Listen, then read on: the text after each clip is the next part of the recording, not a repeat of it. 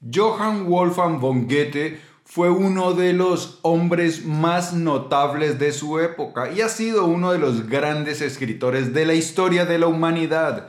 Goethe en su época fue un hombre de gran magnetismo, un hombre que causaba una gran impresión allí donde iba. Otros grandes personajes de la historia admiraban muchísimo a Goethe. Por ejemplo, Friedrich Nietzsche consideraba que Goethe era el hombre que había alcanzado el desarrollo más alto dentro de la humanidad. Napoleón, que en esa época era el hombre más poderoso del mundo, también cayó rendido a los encantos de Goethe. Alguna vez que se entrevistaron, dijo Napoleón, he aquí un hombre de verdad. Y muchas otras personas y filósofos estudiaban a Goethe como el modelo de desarrollo de las personas.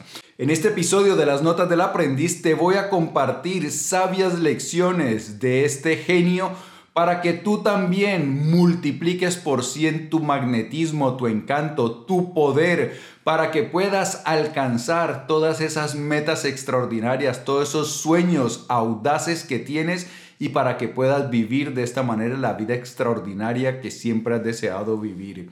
Y como esto de vivir extraordinariamente no solo es importante, sino que también es urgente, empecemos ya mismo. Vamos pues con la primera lección. Todo el mundo quiere ser alguien, pero nadie quiere crecer.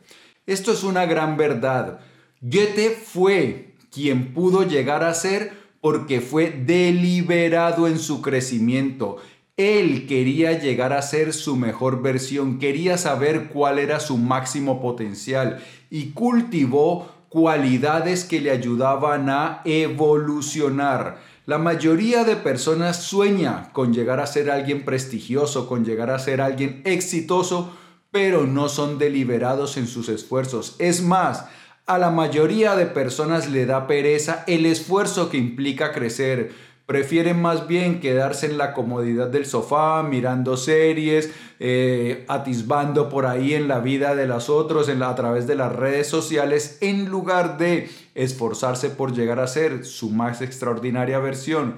Goethe no lo dice. Vamos con la siguiente. El hombre está hecho por sus creencias. Como él cree, así es. Esto es algo que ha sido comprobado una y otra vez en psicología.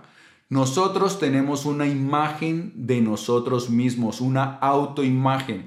Y nosotros nos vamos a elevar en la vida hasta el tamaño de esa imagen.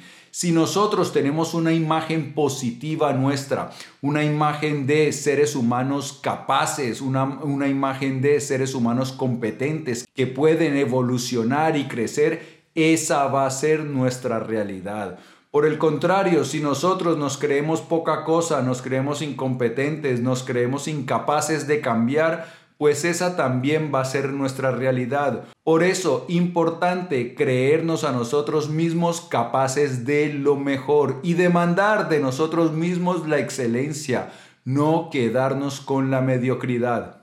La magia es creer en ti mismo. Si puedes hacer eso, puedes hacer cualquier cosa. La historia está llena de ejemplos de personas con serias dificultades, con serias limitaciones que pudieron lograr grandes cosas. Cuando tú crees en ti, casi todo es posible. Innumerables puertas se te van a abrir. Hay ejemplos de personas que tenían serios problemas de aprendizaje, que habían sido considerados incluso que tenían un retardo severo y que han terminado siendo genios de las matemáticas. Hay personas que les han extirpado una parte del cerebro y que incluso así han logrado terminar maestrías y estudios de posgrado. Así que tú que tienes tu cerebro completo y que tienes toda la capacidad, pues puedes también soñar con grandes cosas. Sea lo que sea que sueñes que puedas, comiénzalo. El atrevimiento posee genio, poder y magia. Comiénzalo ahora. Está bien creer en ti, pero hay que actuar. Luego esas creencias hay que traducirlas en acciones. Aquello que sueñes, aquello que crees que puedas, comiénzalo. Empieza inmediatamente que vas a ver cómo el universo no es indiferente a tus esfuerzos. Cuando el universo, cuando la realidad te percibe haciendo un esfuerzo, dándolo todo por alcanzar esos sueños, cosas extraordinarias empiezan a pasar, puertas empiezan a abrir, la ayuda necesaria empieza a llegar, las ideas que son también necesarias empiezan a aparecer. Así que empieza ya mismo aquello que sueñas. No sueñes pequeños sueños, porque no tienen poder para mover el corazón del hombre. Esto es clave. Si ya estamos decididos a soñar, pues vamos a soñar en grande. Soñar pequeño no nos ilusiona. Una de las cosas importantes, uno de los motivadores importantes es que soñemos con cosas que realmente nos ilusionen, que nos entusiasmen. Eso nos va a dar el combustible, la energía, la motivación para trabajar en nuestros sueños. Si tenemos sueños mediocres, sueños chiquiticos, pues así chiquitica y mediocre va a ser nuestra motivación, nuestra energía. Por eso, si ya decidimos soñar, vamos a soñar en grande. El amor y el deseo son las alas del espíritu de las grandes hazañas. Esto también, amor y deseo.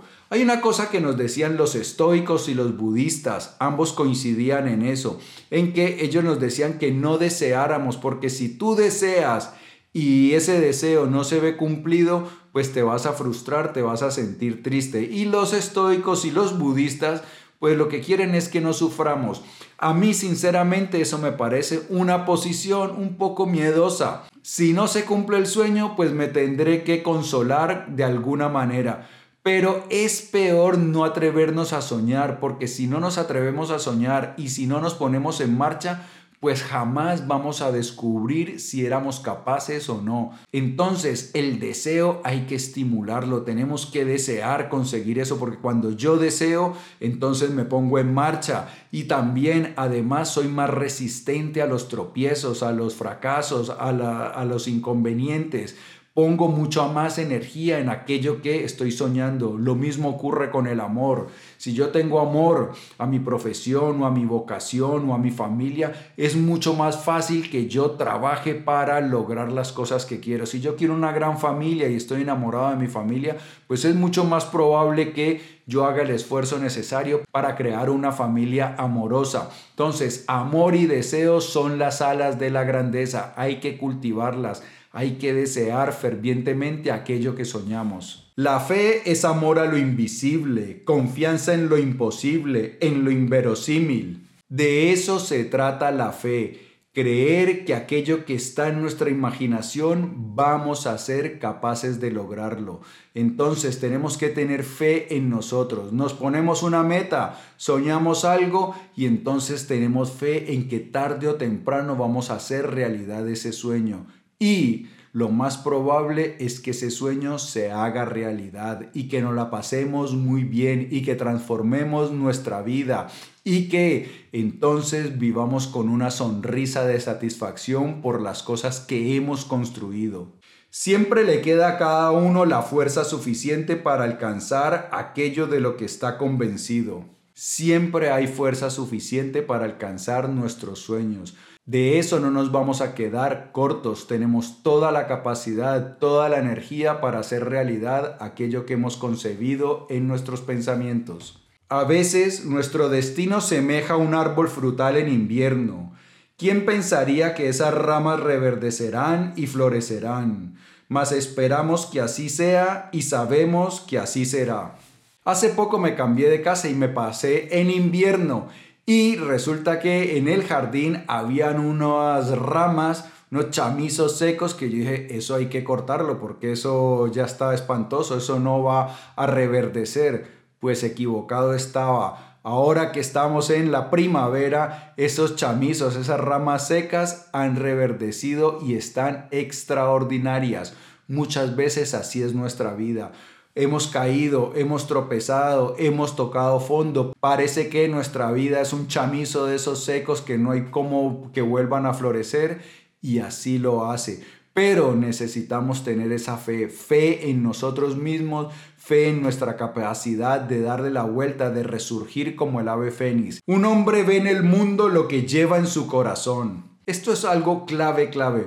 Hubo una investigación que se realizó en una universidad y se dividió un grupo de personas en dos. A un grupo le dijeron, Mire eh, durante esta semana todas las cosas desagradables. Ah, eh, fíjese, por ejemplo, en los rostros malhumorados de la gente. Fíjese, por ejemplo, en los grafitis, en la basura, en el tráfico. Bueno, mire, preste mucha atención a todas las cosas negativas que descubra.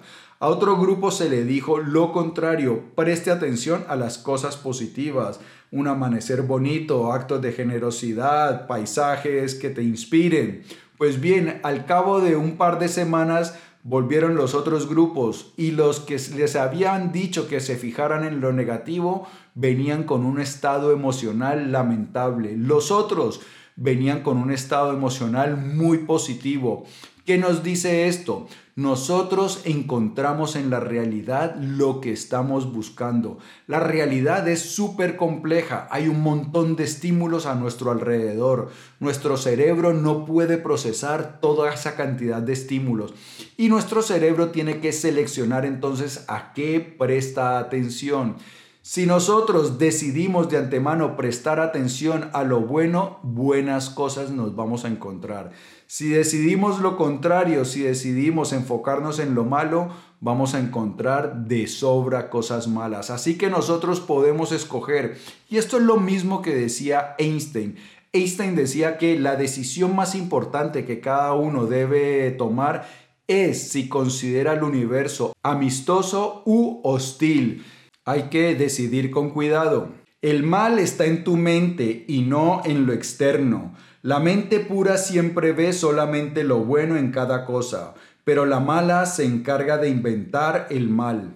Esto es algo que también nos decían los taoístas. Los taoístas decían que los conceptos que emergen en la mente de lo bueno, lo malo, de lo bello y lo feo, crean lo bueno y lo malo, lo bello y lo feo. Pongamos un ejemplo, la naturaleza. La naturaleza crea muchísimas cosas. Somos nosotros a través de los conceptos que decimos, por ejemplo, estas plantas son hermosas, son unas flores, estas otras plantas son malezas, son feas. La naturaleza creó todo eso igual y nosotros somos los que categorizamos bonito o feo. Y en muchas ocasiones también ocurre eso con las personas y con las situaciones. Esto es malo, esto es bueno. Son cosas que no existen en lo externo, están aquí nomás. Por eso debemos entonces tener cuidado y no dejarnos engañar por nuestras impresiones. Trata a un hombre tal como es y seguirá siendo lo que es. Trátalo como puede y debe ser y se convertirá en lo que puede y debe ser. Este es uno de los mejores regalos que le podemos hacer a cualquier persona y debemos tener también especial cuidado en hacérselo a nuestros seres más queridos. Nosotros, si nos fijamos en las cosas malas, como lo dijimos antes, si estamos fijándonos en las cosas malas de aquellas personas que están a nuestro alrededor, las vamos a hacer malas. Si nosotros, por el contrario, nos fijamos en las cosas buenas de las personas a nuestro alrededor, las vamos a ayudar a ser mejores.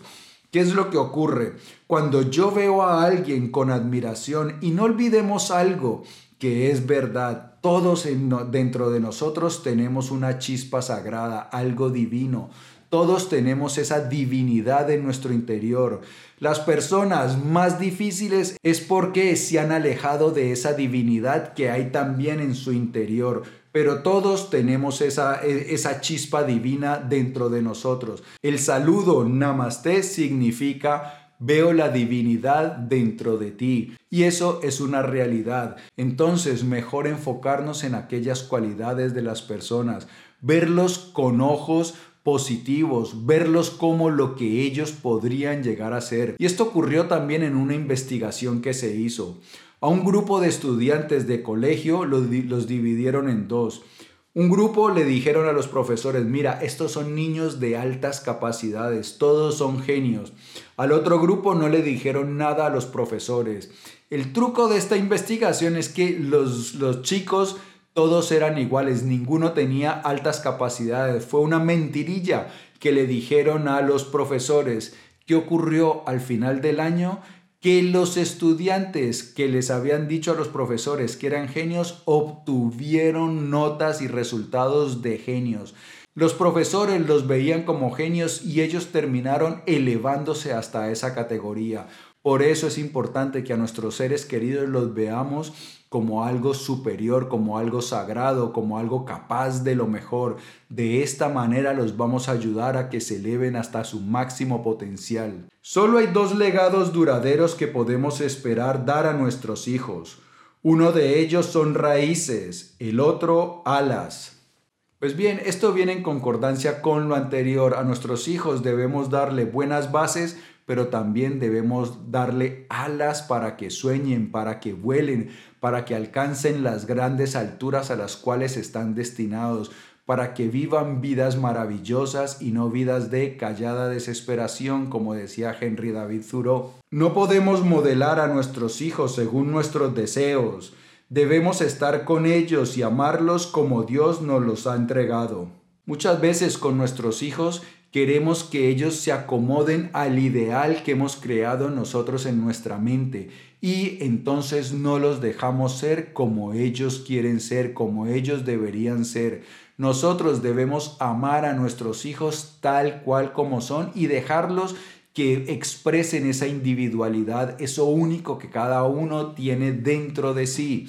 Obviamente en algunas ocasiones hay que corregirlos, hay que ayudarlos a que desarrollen disciplina, pero eso no significa coartar su singularidad, eso único que tiene cada uno. El hombre más feliz del mundo es aquel que sepa reconocer los méritos de los demás y pueda alegrarse del bien ajeno como si fuera propio. Si vemos en cada persona aquello sagrado, aquello divino, si vemos solo cosas buenas, pues debemos alegrarnos por esas personas. Cuando nosotros nos alegramos de los triunfos de otras personas, pues eso quiere decir que en nuestro corazón no hay envidia.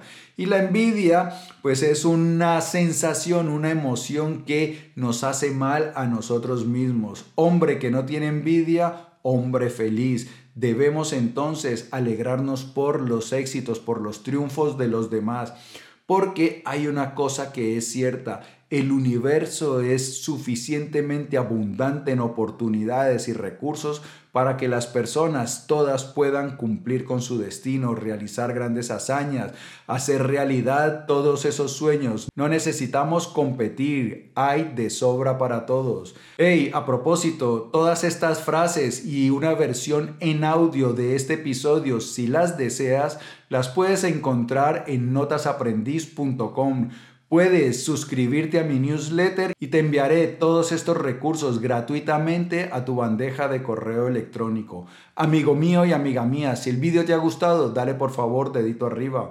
Te invito a que lo comparta para que me ayudes a hacer viral la sabiduría. Antes de marcharte, no olvides suscribirte y por aquí hay otros episodios de las notas del aprendiz llenos, llenitos de ideas extraordinarias. Yo, en ti como siempre, pienso todos los días en cómo te ayudo a crecer más rápido y amar más grande, que es lo importante. Por eso, nos vemos muy pronto. Chao.